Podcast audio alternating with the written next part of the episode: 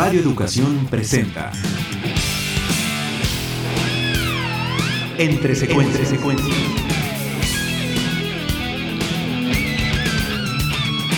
Sucesiones de imágenes que marcan tu vida y que pueblan el inconsciente cinéfilo.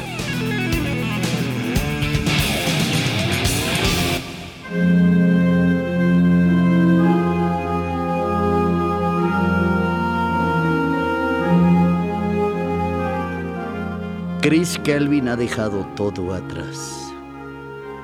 Ha abandonado la Tierra y se ha encaminado hacia la estación espacial en la órbita del planeta Océano Solaris. Su viaje ha sido denso, como si se viera inmerso en las profundidades de la mente humana, más que en la del universo entero.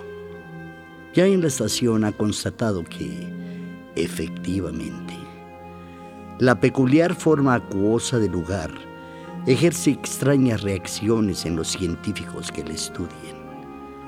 La estación permanece casi en ruinas y el par de científicos que allí continúan parecen hablar en un código plagado de incoherencias que solo podría ser resuelto por una mente de mente y que refuerza entonces la teoría que han perdido la razón.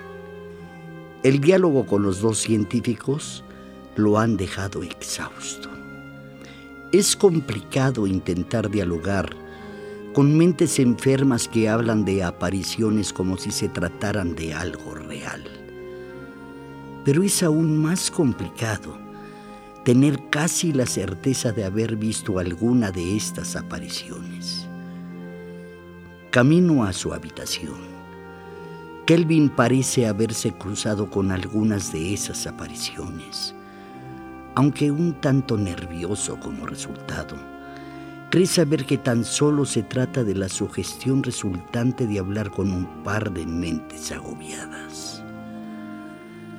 Después de todo, un psicólogo como él no podría creerse tales cosas. Al entrar a su cubículo no hace otra cosa que echarse sobre la cama y dejarse llevar por los sueños. Su sueño es profundo. En este aparece Harry, su esposa fallecida. La ve allí, sentada en una silla frente a él, con un chal tejido y un vestido amarillo con cuadros grandes como dibujos. Se para camina hacia la cama para echarse junto a él y lo besa. Él responde a su saludo de manera natural, pero segundos después se incorpora confundido y sentado a un lado de la cama, le pregunta de dónde ha venido. Mientras ella permanece acostada y esbozando una sonrisa, le responde, qué bien está aquí. Pero, ¿cómo supiste dónde estaba yo? Le pregunta él abrumado por el encuentro. ¿Qué clase de pregunta es esa? Le responde ella y se levanta en busca de sus zapatos. Se acerca a la maleta con la que él llegó de la tierra y aunque le dice que allí no están, ella continúa sacando las cosas. Una foto con una mujer aparece y pregunta quién es ella. Se levanta y se mira en un espejo y es hasta ese momento en que comprende que se trata de ella misma. Desubicada e impresionada, le dice a Kelvin que se trata de ella. Camina con la foto pegada a su pecho y le dice que cree que ha olvidado algo. Deja la foto sobre la cama y se acerca a él para preguntarle, como en busca de un sentido, ¿me amas? Y él le responde que a qué se debe esa pregunta tonta, que parece que no lo sabe. La separa de él y le dice que ya se va a trabajar ella le dice que irá con él, que no la abandone. La actitud de ella le parece la de una niña y ella le dice que se está comportando como una imbécil. Kelvin se queda pensando. Ve que la puerta continúa atrancada con cajas, como la dejó al entrar, y sabe entonces que no está soñando. Le dice que está bien, que puede acompañarlo, pero que debe de ponerse un traje especial. Ya con los trajes puestos, lo acompaña a una lanzadera. Prepara un cohete y le pide que lo aborde. Ella le dice que entre con ella. Él responde que en un momento lo hará, solo que antes tiene que cerrar la compuerta. Sin embargo, primero le pregunta si se encuentra cómoda y acto seguido cierra la puerta del cohete y se aleja nerviosamente. Da el comando para que el dispositivo salga y mira con una mezcla de sentimientos de dolor, nostalgia, culpa y liberación ensimismados. Ve cómo el cohete va posicionándose para el lanzamiento y la compuerta del galerón se cierra impidiéndole salir a tiempo. Corre y se refugia detrás de unas máquinas antes de que el cohete despegue. Sin embargo, la explosión que deja la ignición es suficiente para que alcance a quemarle parte del cuerpo. El dolor en la espalda y los brazos es casi insoportable, pero no lo es tanto como la herida que ha quedado en su conciencia y en su corazón. Acaba de enviar a su mujer muerta a perderse en el cosmos. Pero ¿qué podía hacer con ella si está muerta? Si no era posible que ella estuviera allí. Él solo espera poderla olvidar de alguna forma, que en sus sueños ya no aparezca más, porque Solaris podría saberlo entonces.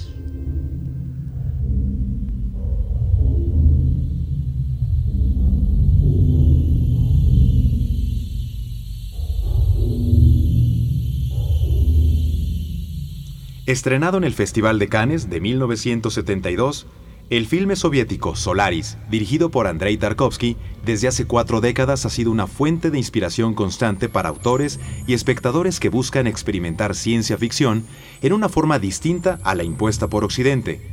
Aunque el género de la ciencia ficción se motiva fuertemente por la búsqueda del origen del ser humano o de la misma vida, con el universo como escenario y medio para dichas pesquisas, su paso al cine ha estado trazado en mayor medida por la importancia de la tecnología como espectáculo, dejando en segundo término el meollo existencial del asunto. Solaris, por el contrario, opone la trascendencia del individuo ante la aparente supremacía de la tecnología como principal rasgo de nuestra evolución. Basado en el libro homónimo escrito por el autor polaco Stanislav Lem en 1961, el filme Solaris arranca como gran parte de los filmes del género, con un viaje hacia el cosmos en busca de una respuesta. En este caso es el psicólogo Chris Kelvin, interpretado por Donatas Banionis, quien se encamina en una cosmonave hacia el planeta en forma de océano llamado Solaris. Desde varias décadas atrás, una estación espacial en la órbita del planeta ha estado estudiándolo. Sin embargo, las pesquisas científicas se estancaron apenas unos años atrás, cuando los científicos comenzaron a perder poco a poco la concentración y algunos inclusive la razón. Kelvin, entonces, es designado por las autoridades para que vaya a Solaris a investigar las condiciones del lugar y a interrogar a los tres científicos que permanecen ahí. Antes de partir, Kelvin se entrevistó con un cosmonauta quien fue retirado de su cargo tras una polémica entrevista con las autoridades correspondientes y tras declarar una serie de supuestos encuentros fantásticos que tuvo en Solaris y los cuales fueron tomados como alucinaciones por sus superiores. Pero cuando Kelvin arriba a la estación en Solaris y encuentra el abandono del lugar y de los mismos científicos, comprende que las supuestas alucinaciones que sobre los humanos en la estación produce el planeta Solaris de menos provoca reacciones y resultados concretos y palpables. Кельвин. Готов, Миллард. Счастливого пути. Доната Сабаньониса, Владислава Дворжецкого, Наталью Бондарчук представляет Совэкспортфильм в новом фильме «Солярис», получившем специальный приз на 25-м Международном кинофестивале в Канне.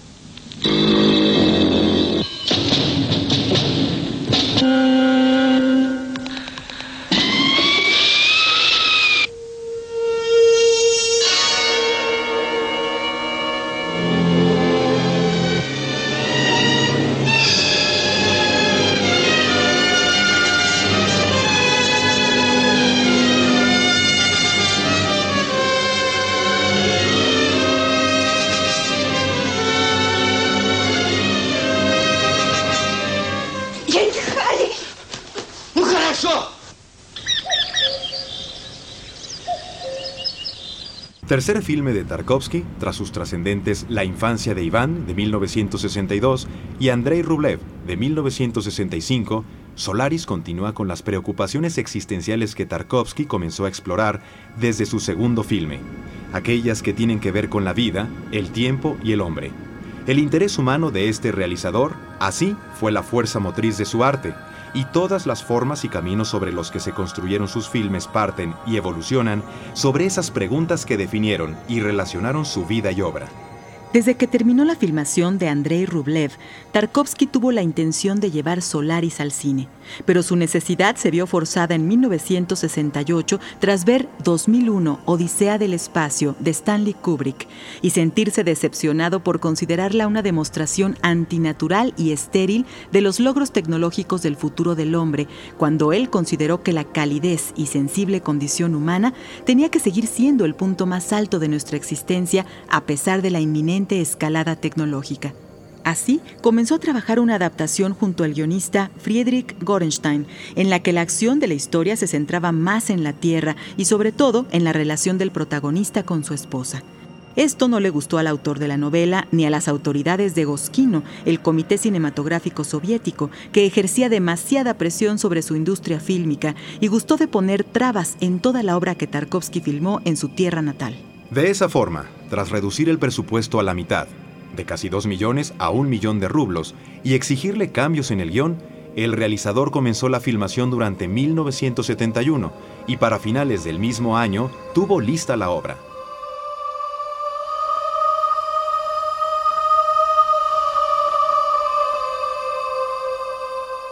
A pesar de los distintos obstáculos con los que Tarkovsky se encontró para filmar, logró narrar la historia que buscaba, una en la cual le da mayor importancia a la Tierra sobre el cosmos, privilegiando a la naturaleza sobre la tecnología, pues como lo aseguró en una entrevista, necesitaba la presencia de la Tierra en el filme no solo como contraste al cosmos, sino que igualmente buscaba que el espectador sintiera la belleza de nuestro planeta y la amargura redentora de la nostalgia. Efectivamente, la memoria como vehículo de la nostalgia, los recuerdos y los sueños son motores en este filme. El psicólogo Kelvin, por un lado, parece querer olvidar y cortar lazos con sus recuerdos terrestres. Se despide de su padre, de quien está seguro no podrá verlo antes de su muerte debido al viaje, y quema el supuesto exceso de objetos personales que guardaba. Sin embargo, se lleva una maleta llena de recuerdos materiales, al llegar a la estación espacial en Solaris, se encuentra que tras un bombardeo con rayos X ejercido por los científicos sobre la nata del planeta Océano, este responde recreando sus deseos más vehementes y que invariablemente es un recuerdo humano en cada caso. Kelvin, así, pronto es asediado por el recuerdo de su esposa muerta en forma de una aparición de carne y hueso, que comienza a cobrar cierta conciencia de sí misma, a mostrar entendimiento de su condición y a aterrarse incluso cuando va entendiendo que se está humanizando demasiado. Cuando uno de los científicos le advierte a Kevin que no convierta un problema científico en una historia de amor, las palabras parece que llegaron demasiado tarde. La novela original se centra esencialmente en una exploración de la imposibilidad para comunicarse entre la raza humana y una raza extraterrestre, ofreciendo así una opinión sobre las limitaciones del conocimiento e intelecto del ser humano. Tarkovsky, por el contrario, se concentró en los recuerdos y el peso de estos, anclando así el viaje en la misma Tierra y haciendo de este filme una metáfora de inmersión hacia el mismo centro del ser humano. A pesar de la economía de recursos, Solaris funciona perfectamente como un filme de ciencia ficción, a través de superposición de imágenes y la impresionante construcción de momentos en base al detalle que puede dar el mismo paso del tiempo. Construir en el tiempo es precisamente la forma en que este cineasta definió su forma de filmar tomando en cuenta, según sus propias palabras, que la característica del cine como medio es tomar una experiencia temporal y alterarla. Así, una secuencia sin editar se transcribe en tiempo real, pero si se usan tomas largas y unos cuantos cortes, se logra ofrecerle al espectador un sentido del paso del tiempo, de tiempo perdido y de la relación de un momento con otro en el tiempo. El filme obtuvo el premio de la crítica en el Festival de Cannes de 1972. Treinta años después, en 2002, James Cameron produjo y Steven Soderbergh dirigió una nueva adaptación de la novela, protagonizada por George Clooney, y la cual retomó muchos elementos de la versión de Tarkovsky. Al día de hoy, La Solaris del cineasta ruso continúa siendo uno de los filmes más influyentes de ciencia ficción, y a pesar de no contar con la popularidad del cine occidental.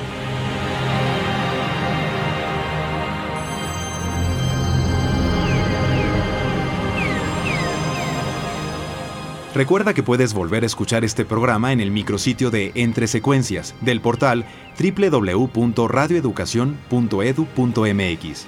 Ahí también recibiremos tus comentarios sobre esta serie. Participamos Alejandro Ramírez, Guillermo Lagarda, Montserrat Pérez Lima, Vicente Morales, Mauricio Matamoros, Oscar Yoldi, Gerardo Quirós, Mari Carmen García y Mario Ledesma.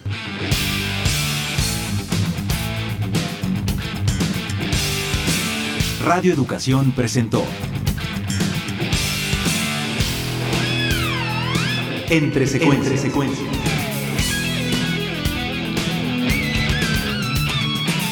Sucesiones de imágenes que marcan tu vida y que pueblan el inconsciente cinéfilo.